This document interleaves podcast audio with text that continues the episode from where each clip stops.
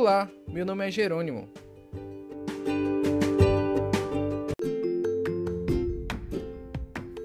E o meu é Alexandra. Somos alunos do quarto semestre do curso de licenciatura em Ciências Biológicas do IFCE Campus Acopiara.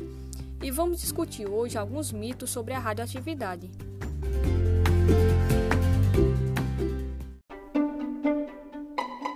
Primeiro, quando falamos sobre a palavra radioatividade, já pensamos logo sobre o acidente que ocorreu em Chernobyl, ou sobre exames de imagem, como por exemplo o raio-x, ou do quão potente é a radioatividade e que causa doenças, ou até mesmo sobre ganhar poderes igual o Hulk.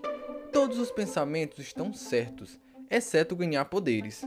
E o que é mesmo a radioatividade? Conceito consiste na emissão de partículas ou de radiação eletromagnética por núcleos de átomos instáveis. Com outras palavras, são as propriedades de alguns átomos conseguirem emitir de forma espontânea energia em forma de partículas e ondas.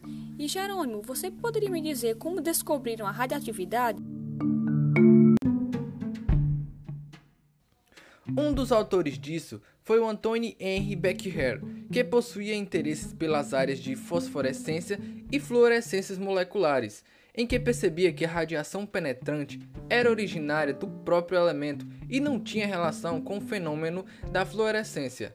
Mas o verdadeiro nome de radioatividade foi dado pela polonesa Marie Curie em 1898. E foram Rutherford e o físico Pierre Curie, que perceberam que possuía três principais tipos de emissão radioativa, que são quando essas partículas se movimentam para o polo positivo, foi chamada de partículas beta, quando se movimentam para o polo negativo, foi denominado de partícula alfa, e quando se mantinham reto e não desviavam para os polos, se chamavam de radiação gama. Existem muitos mitos acerca da radioatividade. Um deles é que o uso do microondas causa câncer e até mesmo que a luz emitida pelo termômetro infravermelho induz a formação de células tumorais.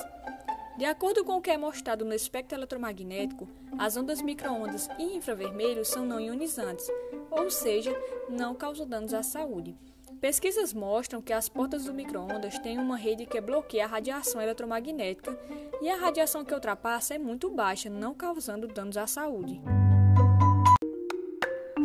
A radiação ionizante vai causar danos à saúde a depender do tempo de exposição. Por exemplo, comer 10 milhões de bananas ou fazer 50 mil raio-x pulmonar corresponde a 1 Gray, que é a unidade de medida para radiação absorvida. Isso causaria nas pessoas náuseas, diarreia e depressão no sistema circulatório. Ao passo que você não poderia ter filhos ou pelos caso comesse 50 milhões de bananas ou fizesse 250 mil raio-x, que corresponde a 5 Gray. Com isso, podemos perceber que não é somente se expor, mas o tempo de exposição. O raio-x, por exemplo, é utilizado, mas não causa danos à saúde facilmente, já que não nos expomos tanto.